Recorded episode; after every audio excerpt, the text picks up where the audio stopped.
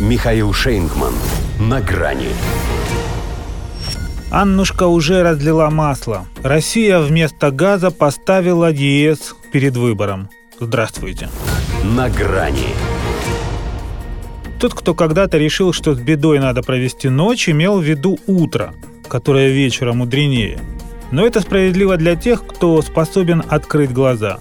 А если ты ливерная колбаса, то тут два варианта. Либо у тебя мудреть нечему, либо с вечера 2 сентября утро для тебя так и не наступило.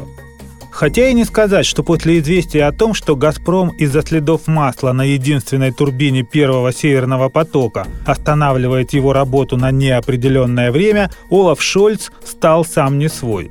Своим для немцев он перестал быть сразу после поездки в Вашингтон. Пытался, правда, создавать видимость приличного человека, но тут даже ее как рукой сняло. В декабре сказал, он полностью откажется от российского газа, что не помешает ему не только перезимовать, но и остановить в ближайшее время потолок цен на электроэнергию. И вся эта блажь исключительно потому, что Россия ненадежный поставщик. В общем, состояние аффекта, что вы хотите. Во-первых, в российском газе пока отказали ему. Но он прав. Тех запасов, что у Германии, ей как раз на пару-тройку холодных месяцев и хватит. Лично Шольцу может и на дольше. Он и душ по-прежнему принимает каждый день.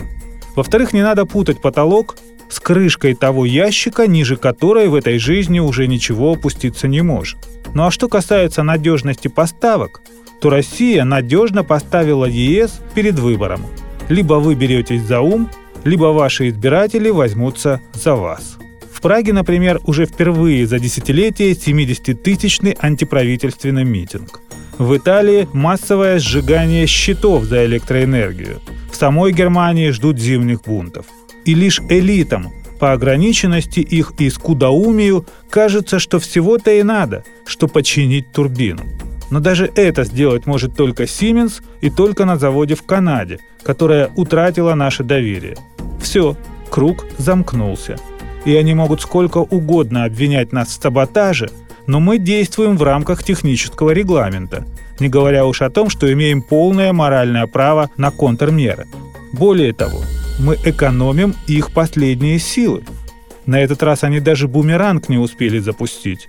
Только подумали установить для наших энергоресурсов потолок цен, а им обратно прилетело. Пауза в работе СП-1 поднимет эти цены так, что значительную часть промышленности выгоднее будет остановить а там и до рецессии один шаг. И все потому, что взяли они на себя больше, чем могут потянуть. Захотели дать не только по руке Москвы, но и по невидимой руке рынка. А он очень этого не любит.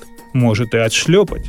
Так и получается, что Москва и рынок идут рука об руку, а США и Европа идут как товарищи верной дорогой.